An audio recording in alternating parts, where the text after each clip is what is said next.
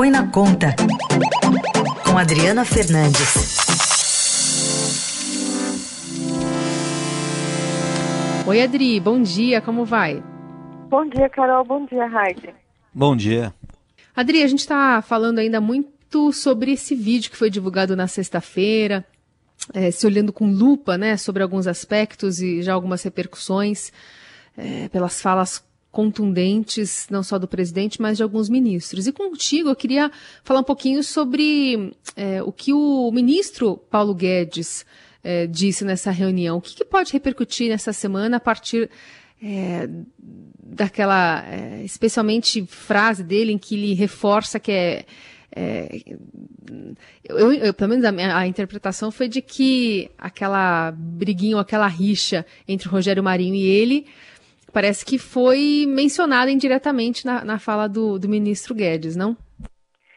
Sim, Carol, a reunião do presidente, a reunião ministerial revelou muitas facetas do governo, teve muito destaque, mas o ministro Paulo Guedes ele tem sido preservado por enquanto das manchetes, né? Mas um ministro da economia ele fez declarações muito negativas, negativas para a sua política econômica e também negativas para o rumo, né, para o apoio que ele vai precisar nessa retomada pós-Covid-19. No caso do ministro do Desenvolvimento, Rogério Marinho, a briga dele já, está, já tinha sido bastante relatada.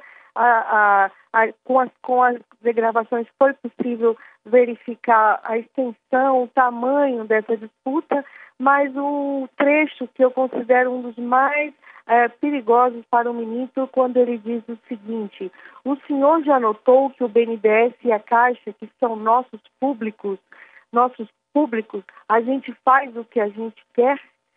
Então, ele ainda acrescenta: Banco do Brasil, a gente não consegue fazer nada e tem o liberal lá é uma declaração muito chocante, porque o ministro Paulo Guedes ele sempre foi um crítico da atuação do governo anterior de interferência nos bancos públicos.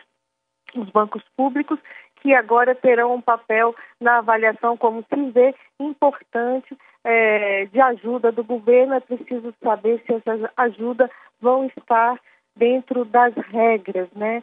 O, ministro, o, o, Tribunal de Contas da União já havia relatado a necessidade de que todo, todo o, a ajuda, o suporte na Covid tivesse sido tem, esteja né, em lei. E é por isso que muitos é, ministros é, demonstraram nessa reunião o ódio ao Tribunal de Contas da União, como fez o, o presidente do Banco do Brasil, é, Rubem Novaes e também o presidente da Caixa, Pedro Guimarães Novaes, chegou a, a chamar o TCU de usina de terror. Isso repercutiu muito negativamente e deverá ter consequências é, para a equipe econômica.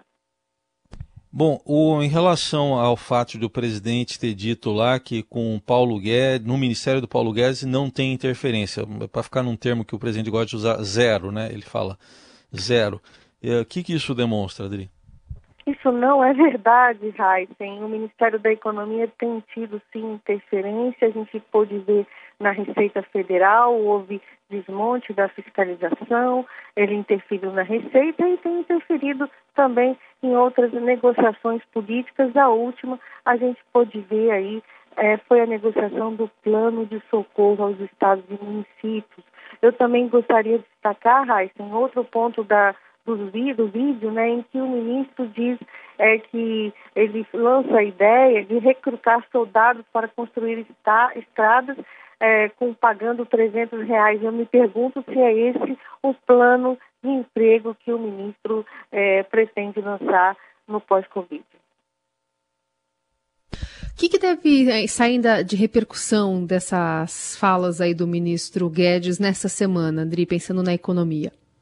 Olha, uma repercussão é, que deve ser que deve ganhar força é também a declaração em que o ministro da Economia fala que eh, o governo terá prejuízo à ajuda aos pequenos e, e, lucro com ajuda às empresas grandes.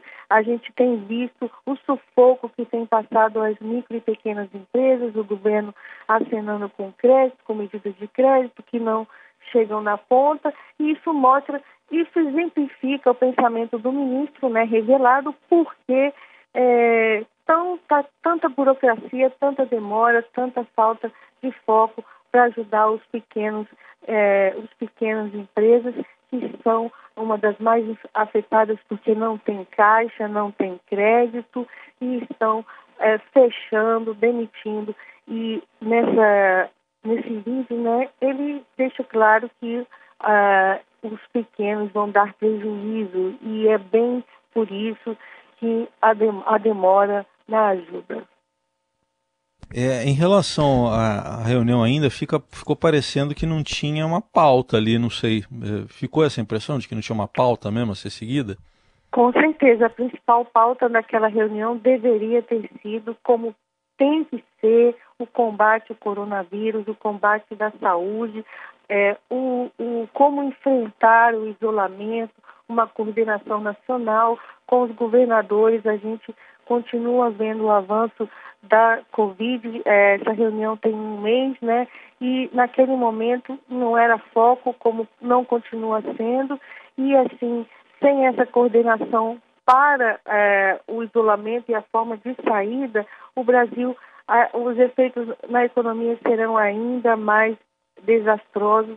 Então, e tudo que eles relataram, preocupação com gasto público, preocupação com emprego, serão ainda mais é, terríveis para a economia brasileira. É, o governo, é, nessa reunião, mostra uma imagem muito ruim também para o Brasil no resto do, do, do, do mundo, né? E a pergunta, quem quer, quem vai investir, que investidor estrangeiro vai investir nesse país com essa desorganização. É isso, que aliás é uma, uma, uma questão que está na capa do Estadão de hoje.